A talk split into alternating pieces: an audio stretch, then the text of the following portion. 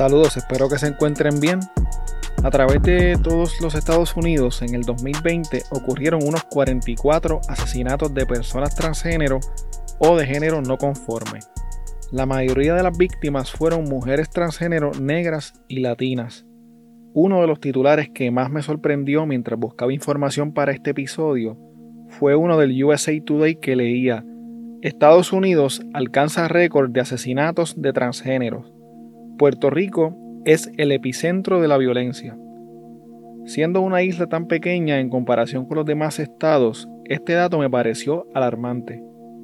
De los 44 asesinatos de personas transgénero que ocurrieron en todos los Estados Unidos en el 2020, 6 ocurrieron en Puerto Rico, lo que representa un 14%. Tori Cooper, quien es la directora de la campaña de derechos humanos una organización LGBTQ en los Estados Unidos dijo que nunca en su carrera había visto tantos casos de muertes de personas de la comunidad transgénero y de género no conforme en tan poco tiempo y en un mismo lugar, refiriéndose específicamente a lo que estaba ocurriendo en Puerto Rico. Mientras nos encontrábamos en medio del encierro por la pandemia del COVID-19, muchas personas transgénero estaban siendo víctimas de una epidemia de odio que en muchos casos pasaba desapercibida.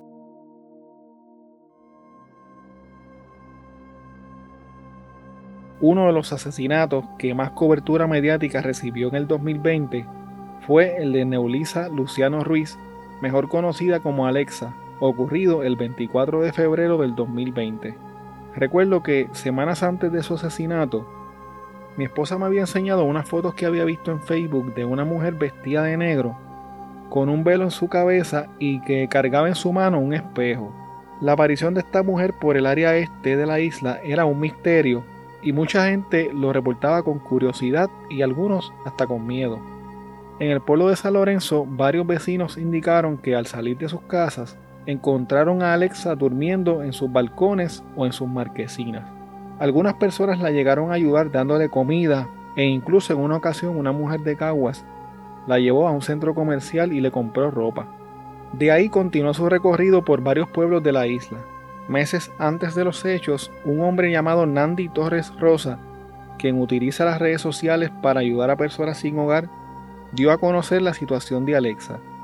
En el video, Nandi lleva a Alexa en su auto y le da un pedazo de bizcocho y un refresco, lo que hace que ella sonría. Nandi dijo que Alexa era una persona humilde, que al parecer le tenía miedo a la gente y que había que sacarle las palabras de la boca. Dijo también que vio en ella un ser humano con dolor, un ser humano que necesitaba ayuda e indicó que ella le contó que desde su niñez había sido maltratada. Apareció Alexa, joven. ¿Alexa qué? Alexa Torres. Yo creo que hasta familia mía es. Apareció, me tenía desesperado. Vamos a llevarla a que se coma su papita. La traigo de nuevo al hospital, después por la noche te veo. Hasta mi madre, mi segunda madre te estuvo buscando. Y fue que te fallé. ¿Por qué? Porque mi cuerpo no me respondió. Te pido perdón por eso. Porque eh, estuve trabajando dos días sin dormir. Y ayer quería. Me yo vine a acostarme a las 5 de la mañana pensando en ti. Y cuando abrí los ojos ya era las 9. Y yo, ¡ay! Y vine para acá y esto ya tú no estabas. Pero ya tú sabes que fajarle hay personas que te aprecian. Está bien, que tú no estás sola. Pero tienes, tienes, tienes que aceptar la ayuda para que tu vida cambie. Porque sola no lo va a poder hacer. Mi amor, sola no lo va a poder hacer. Vuelvo y te digo, hay gente mala en el mundo, pero de los buenos somos más. Hay mucha gente buena. Pero tú tienes que dejarte ayudar. ¿Está bien? Ya la encontré, gloria a Dios. 10, 11, 12, unas 5 horas buscándola por ahí. Pero ya apareció y está bien, está contenta, tiene un bizcochito. ¿ah? ella es bien humilde, ella es demasiado bien humilde. Horas antes de que mataran a Alexa, una persona llamó a la policía diciendo que había un hombre vestido de mujer con un espejo en el baño de mujeres de un restaurante de comida rápida, dando a entender que Alexa estaba utilizando el espejo para espiar a las mujeres o a las niñas que visitaban el lugar. La policía llegó al lugar para investigar el incidente, pero se dieron cuenta de que se trataba de una persona sin hogar y al parecer todo era un malentendido. Al no haber evidencia de ningún delito, solo le hicieron una advertencia para que se fuera del lugar. No le radicaron cargos ni tampoco le brindaron servicios de ayuda social, a pesar de que claramente Alexa necesitaba ayuda.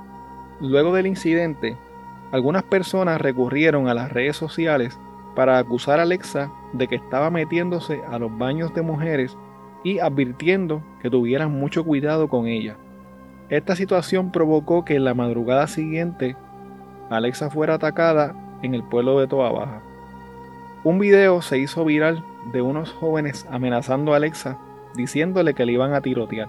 En el video se escuchan unas detonaciones rápidas parecidas a una pistola de gocha o una pistola con silenciador.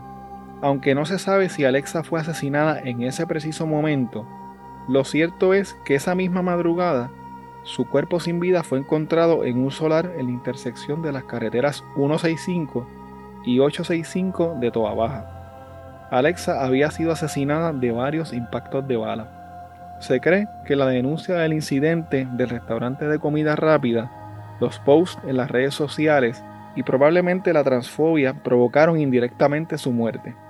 La policía recibió algunas confidencias sobre los supuestos asesinos de Alexa. Al principio se pensaba que los responsables fueron los jóvenes que grabaron el video, pero la policía no pudo conseguir evidencia en su contra. De varias confidencias, las autoridades arrestaron esta noche a uno de los cuatro sospechosos por el asesinato de Alexa. Pasamos con Marjorie Ramírez a la comandancia de Bayamón para detalles. Adelante. Jorge, aquí en la comandancia de Bayamón por lo menos supimos que hay un joven que fue detenido en el aeropuerto internacional Luis Muñoz Marín. Este se encontraba junto a su madre y fue eh, llevado aquí al CIC. Está siendo ahora mismo interrogado. Es bien escasa la información que se tiene con relación a este joven detenido, ya que las autoridades no han querido emitir ningún tipo de expresión con relación a, este, a esta detención que fue en el aeropuerto. Sí pudimos saber que se trata del caso del asesinato del transgénero Alexa. Una vez intentamos buscar información, vimos también agentes de homicidio salir a la calle y aparentemente estos están en la búsqueda de los otros tres posibles sospechosos involucrados en este caso que ha consternado a todo el país porque se trata de un crimen de odio.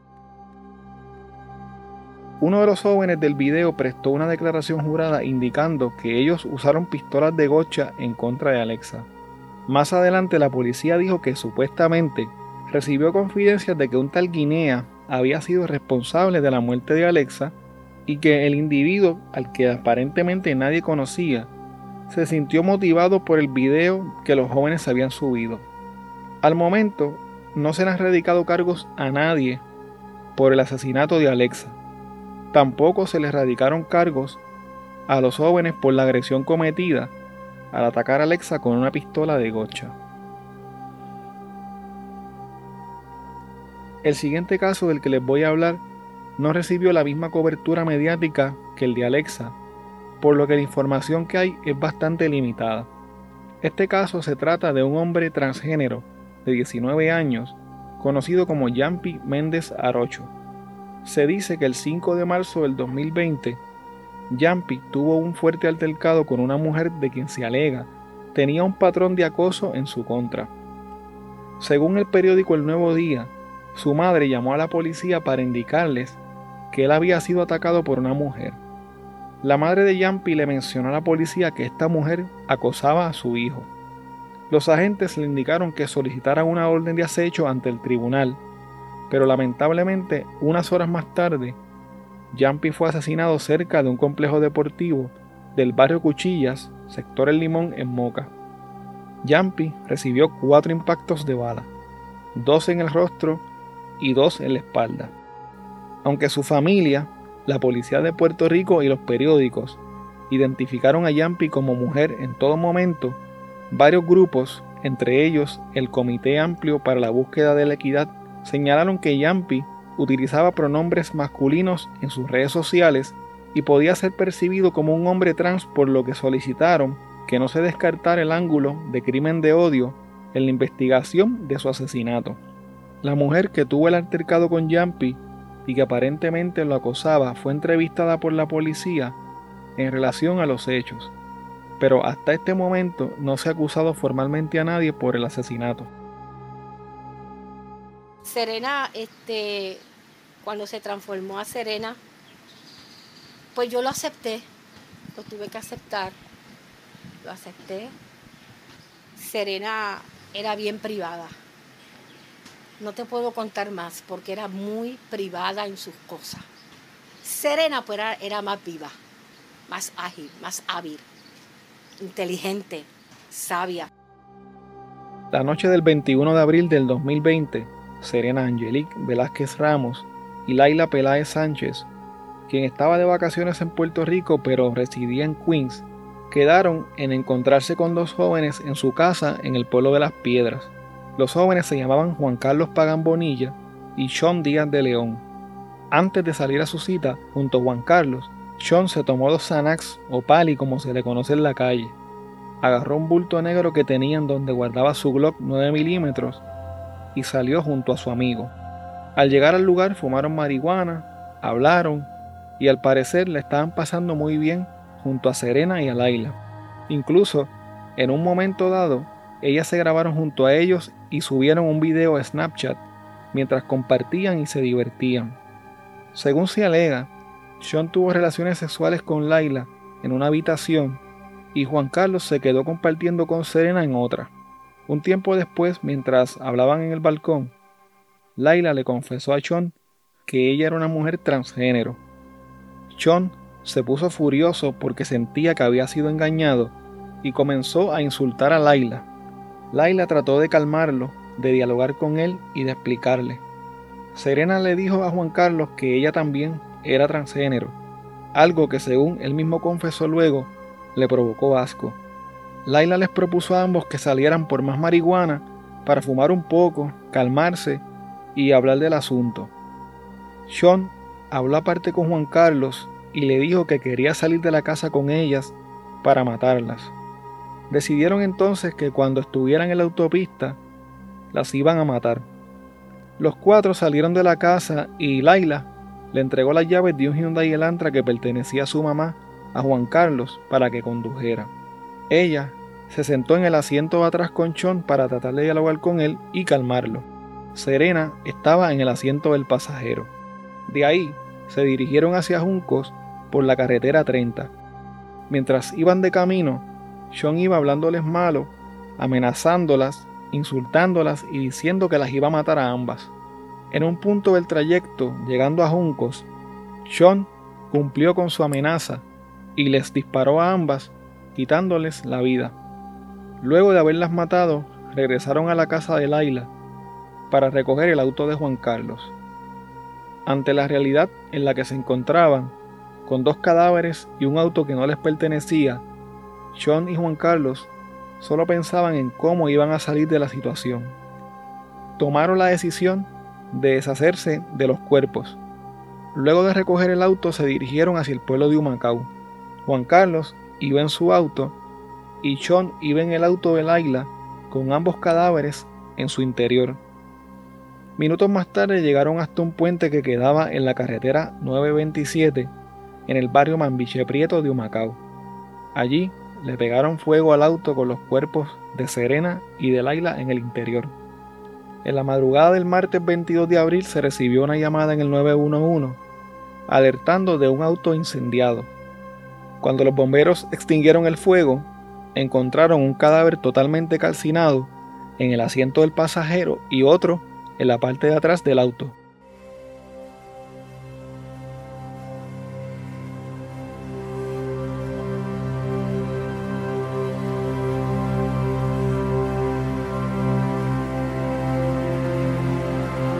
yo le doy la noticia, yo oí, yo me hice mi carro, le dije a mi esposo, es mi carro, este este, el, el, el, el, el Hyundai mío, ese Hyundai mío, y que estoy llamando a Leila y no me contesta. Y una cosa que me dijo que eran ellas, y cuando subí llamé a la comandancia, le dije, mire, este, un carro que está prendido ahí, este es un Hyundai, le sí, un Hyundai, y es que este, mi, mi nieta no, no me contesta, y ella ella este, tiene mi carro. Pero yo le mi hija, mi hija, Y ya ellos venían a avisar a mi esposo porque en el sellito del, del cristal, ahí está hay una numeración, y ellos lo pusieron en, como lo pedí, dice yo, y salió, vengando mi esposo, está afectando a mi esposo. La policía recibió confidencias de unas personas que vieron el video de Snapchat de Serena y Laila en el que aparecían Sean y Juan Carlos. Esto ayudó a que la policía pudiera identificarlos y el 29 de abril arrestaron a Juan Carlos Pagán, quien de inmediato admitió que estaba involucrado en los asesinatos. Luego de esto, Sean Díaz de León se entregó a la policía, quien a su vez se dio la custodia de los jóvenes al FBI debido al delito federal de carjacking.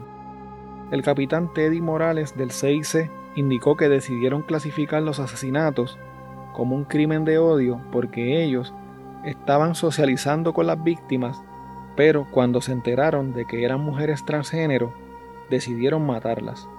El capitán confirmó que ellos aparecieron en una grabación en una de las cuentas de redes sociales de Laila y de Serena. Además, sus rostros salieron en unas cámaras de seguridad y se obtuvieron otras piezas de evidencia que no quiso detallar en ese momento, pero que los vinculaban directamente con los asesinatos. Sean Díaz, de 19 años, y Juan Carlos Pagán, de 21, fueron ingresados en el Centro de Detención Metropolitano de Guaynabo y acusados por los delitos de carjacking y por uso y posesión de un arma de fuego durante la comisión de un crimen violento que resultó en la muerte de dos personas. De acuerdo con la declaración jurada de un agente del FBI, Juan Carlos Pagán confesó el delito. La vista inicial del caso se hizo a través de un sistema de videoconferencia ante el juez federal Marshall Morgan. El juez Morgan, entre otras cosas, les informó que se exponían a la pena de muerte o a cadena perpetua. Al igual que ocurre con el caso de Félix Verdejo, Ambos tuvieron que conseguir o se les tuvo que asignar un abogado experto en casos de pena capital para que los pudiera representar en corte. Sean Díaz y Juan Carlos Pagán se declararon no culpables ante el Tribunal Federal. En octubre del año pasado, se les otorgó un plazo de dos meses y medio a los abogados de Sean Díaz y de Juan Carlos Pagán para presentar sus argumentos en contra de la pena de muerte en su caso. Al momento, el juicio en su contra sigue pendiente. Penélope Díaz Ramírez nació el 14 de diciembre de 1981 y era una mujer transgénero. Penélope había sido ingresada con la población general a la cárcel regional de hombres de Bayamón por un delito de violación a la ley de sustancias controladas. En la cárcel se le negaron sus tratamientos hormonales y se le comenzó a llamar por su dead name o nombre muerto, que es un término que se utiliza para identificar el nombre que se le asigna a una persona transgénero al nacer. El 13 de abril del 2020, un guardia de corrección que se encontraba realizando una ronda como de costumbre, encontró a Penélope ahorcada en su celda. Los primeros reportajes de su muerte decían que habían encontrado a un hombre ahorcado en la cárcel de Bayamón y se trató el caso como un suicidio. Sin embargo, al examinar su cuerpo, notaron signos de violencia por lo que la investigación de su muerte dio un giro de 180 grados. Tres días más tarde, José Villafañe Coto, quien era su compañero de celda, confesó que planificó el asesinato de Penélope y decidió que lo haría tarde en la noche. José le dio puños, patadas y luego utilizó un pedazo de tela para ahorcarla. Luego trató de manipular la escena del crimen para que pareciera un suicidio. A pesar de esto, el director del CIC de Bayamón dijo que el asesinato no debía ser considerado un crimen de odio porque según entendía, todo surgió luego de una supuesta discusión. José Villafañe fue acusado de asesinato en primer grado y manipulación de evidencia la jueza Eileen Torres Ríos del Tribunal de Primera Instancia de Bayamón determinó causa para arresto, le impuso una fianza de un millón de dólares y ordenó su reingreso a la cárcel. Aunque no pudo obtener información sobre el estatus del proceso judicial en contra de José Villafañe, por el asesinato de Penélope, sí me topé con una noticia del 2015 en donde un hombre, curiosamente también llamado José Villafañe Coto, amenazó de muerte a la fiscal federal Rosemilia Rodríguez mediante una carta. Este hombre en un momento dado se fugó de la cárcel de las cucharas en Ponce, pero aunque es mucha coincidencia y yo creo que se trata de la misma persona, esto es una información que no he podido confirmar. El último asesinato de una persona transgénero del 2020 ocurrió el 30 de septiembre. Michelle Ramos Vargas era una mujer transgénero de 33 años que trabajaba en una fábrica de textiles y estaba estudiando enfermería en el Ponce Paramedical College. Michelle vivía en el residencial del Carmen en Mayagüez, pero era natural del pueblo de Lajas. Michelle fue asesinada de tres impactos de bala, todos en la cabeza y en el rostro. Su cuerpo fue encontrado a orillas de la carretera en la entrada de una finca del barrio Sabana Grande de San Germán. En la escena del crimen se recuperaron casquillos de bala calibre 9 milímetros. Los hermanos y una prima de Michelle fueron los que identificaron su cadáver. Se cree que Michelle fue llevada y asesinada en el mismo lugar en el que encontraron su cuerpo.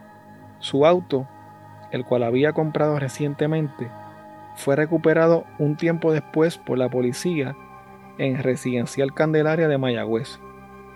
Una persona que fue amiga de Michelle desde su infancia dice que desde muy pequeña ella se identificaba como mujer, que cuando llegaba a un lugar lo llenaba de alegría y que siempre estaba buscando superarse. Esta fue una de las razones por las que estudió enfermería. Sin embargo, Michelle sentía el rechazo de las personas por ser transgénero, incluso mientras estudiaba. El mismo mes en el que Michelle fue asesinada, ella había comenzado los trámites para cambiar su nombre legalmente en el registro demográfico. El caso de Michelle Ramos Vargas también sigue sin esclarecer. Desde el 2019, al menos 12 personas de la comunidad LGBTQ han sido asesinadas violentamente en Puerto Rico, incluyendo a las seis personas transgénero de las que les hablé en este episodio. El asesinato más reciente ocurrió en enero de este año. Samuel Edmond Damián Valentín, un hombre transgénero, fue asesinado y tirado en una carretera en Trujillo Alto. Su cuerpo luego fue atropellado por un auto que pasaba por el área. Días antes de ser asesinado, Samuel escribió lo siguiente. Un nuevo año por venir, agradecido por todas las experiencias que me enseñaron lo fuertes que realmente somos, para la vida, para el bien y para el mal, y por toda la justicia que está por venir.